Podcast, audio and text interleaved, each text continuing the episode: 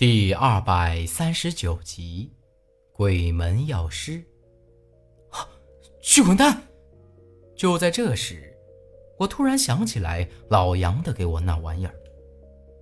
虽然这玩意儿是咱们去找韩三姑的信物，可眼下救命要紧。要是千木英子真的出了事儿了，找到了韩三姑也没用。我也不晓得这玩意儿到底有没有用。直接就强忍着这股阴冷，捏开千木英子的嘴，将这聚魂丹给塞进了他的嘴里。他这刚一吞下去，浑身颤抖得更加厉害，直接在地上翻滚起来，样子极其痛苦。这下搞得我也开始发慌了。这东西可千万不要害了他呀！起作用了，他身上的阴寒之气。正在消失，正不晓得该咋个办才好。萧然说了这么一句，我这心里头才勉强好受了些，也顾不得其他的，直接过去一把抱住千木英子。但这下我才感觉到，他身上虽然已经不似刚才这般阴冷，却变得像一团火一样，浑身发烫，衣服都给汗湿了。你莫担心，他应该没事。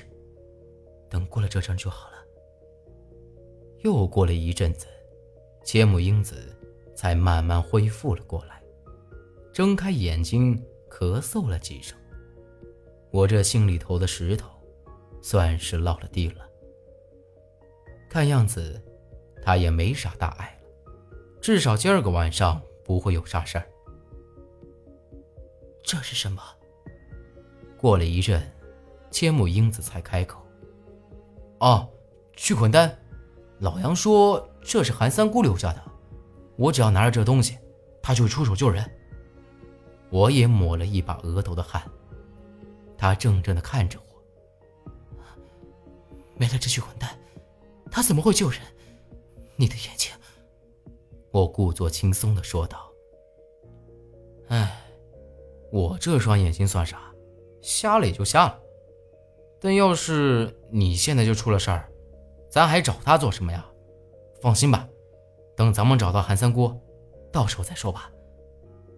千木英子也只是叹了口气，没再多说。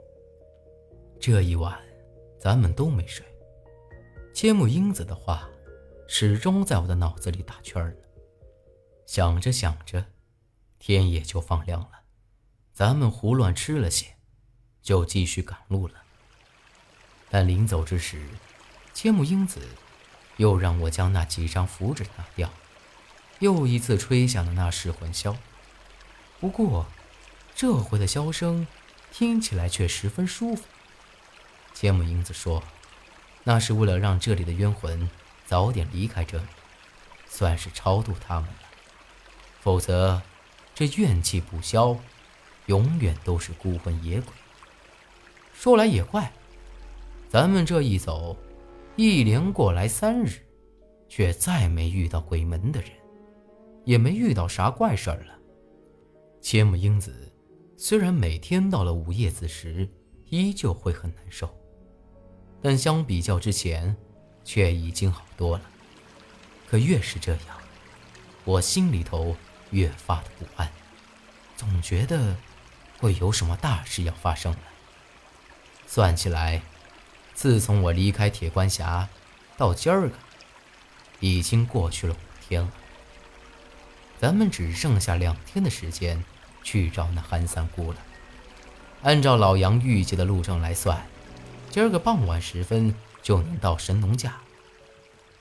到了后晌，这水路是越来越窄，四周的山。也越来越大，船上去已经有些吃力了。没走好一阵子，就看到了一个大水湾，那里的水倒是平缓的紧，还有几艘木船靠在边上。我也将船靠在了岸上，跳到了岸上。一条扭扭曲曲的羊肠小道，延伸到那深山里头。也不晓得通到啥子地方了，不过这些船，一看就是农户的。那路看起来虽然不大，但明显是有人通行的。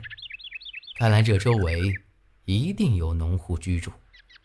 趁着现在天色还不算太晚，太阳也还没落山，咱们不觉加快了脚步，顺着这条小路，朝着山里头走了去。这会儿还有太阳，但这山着实太大了，密不透风的林子将这太阳给遮了个严严实实，再加上这大山里头瘴气重。咱们只能看到一两丈左右。不过，说来也怪，按理来说，像是这种地方，那绝对是阴森森的。可咱们走了好长一截路了，不但是没觉得阴森，反而是倒觉得神清气爽的。之前老杨也说过，神农谷是当年神农氏来过的地方。就是看中了这地方非同一般，极具天地日月精华，奇珍药草数不胜数。估摸着，正是这个缘故，才导致这地儿能够让人神清气爽吧。小心！正想着这些呢，千木英子却低声说了一句，神色变得异常严肃。咋了？咱们赶紧赶路，趁天黑之前，咱们得找到一个落脚的地儿才行啊。我看了看四周，除了这瘴气大了些，偶尔听到林子里传来动物发出的声响之外，没看到有啥子不正常的地方。你仔细闻闻，有一股奇怪的香味儿。千木英子警惕地看了看四周。他这不说，我还没觉得。现在仔细这么一闻，倒还莫说，还真是有一股子很淡很淡的香味儿往鼻子里钻。这股香味儿是我从来没闻到过的，虽然奇怪，却十分的好闻。不好，是他！就在这时，千木英子停了下来。神色变得极其紧张。哪个呀？被他这么一弄，我立马也紧张起来了。就在这时，林子里头突然扑棱棱一阵响，一大群不知名的鸟都四散飞开。这明摆着是有人惊动了它们，要么就是大野兽之类的了。千木家族的鬼师果然有点本事。只听到从前头传来一个女人说话的声音，不过听她这声音，明摆着不是咱们这的人，说的话也只能勉强听得懂。你是哪个？莫在这里装神弄鬼，滚出来！我将这捞尸索扯在手里。将千木英子护到身后。不过我心里头也是七上八下的。千木英子说过，鬼门的人只有在入了夜之后，才能动用他们的力量。虽说这林子里头见不着太阳，但好歹现在也还没到天黑的时候呀。这人居然敢这么光明正大的出来拦路，可想而知。这女人得有多可怕了！我这话音刚落，就隐隐绰绰的看到从前头的瘴气中出现了一个模糊的人影，正慢慢的朝着咱们这边走过来。随着这人离咱们越来越近，这股香味儿也变得大了些，看来是从这女人身上传出来的。柳生家族的药师。好久不见了。这会儿，千木英子直接走到了前头。英子小姐，你终于来了。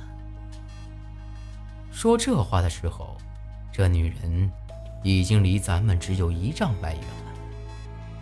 这时，我才看清这人的长相，两条眉毛如细柳叶，清澈的眼睛带着几分妖媚，双唇一抹深红，就像是一朵深红色花瓣那样的娇嫩欲滴。白皙的皮肤上透着一股子淡淡的红粉，一身白色旗袍，上头点缀着一朵朵的樱花，腰间一条紫色腰带这么一扎，那纤细的腰肢一览无遗。